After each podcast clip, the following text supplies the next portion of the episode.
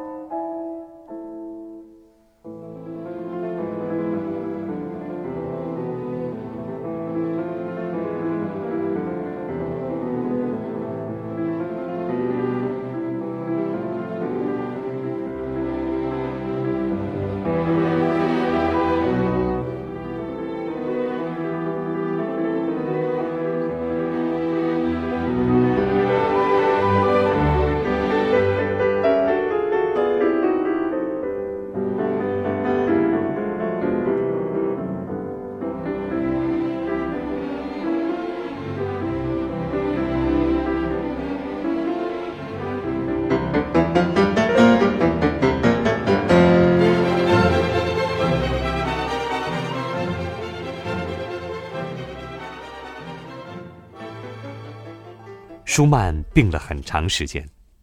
当他还在世的时候，他的音乐因为他的妻子极为著名的钢琴家克拉拉的演奏成就而黯然失色。尽管因其钢琴技艺而著称，但克拉拉同样也是一位作曲家。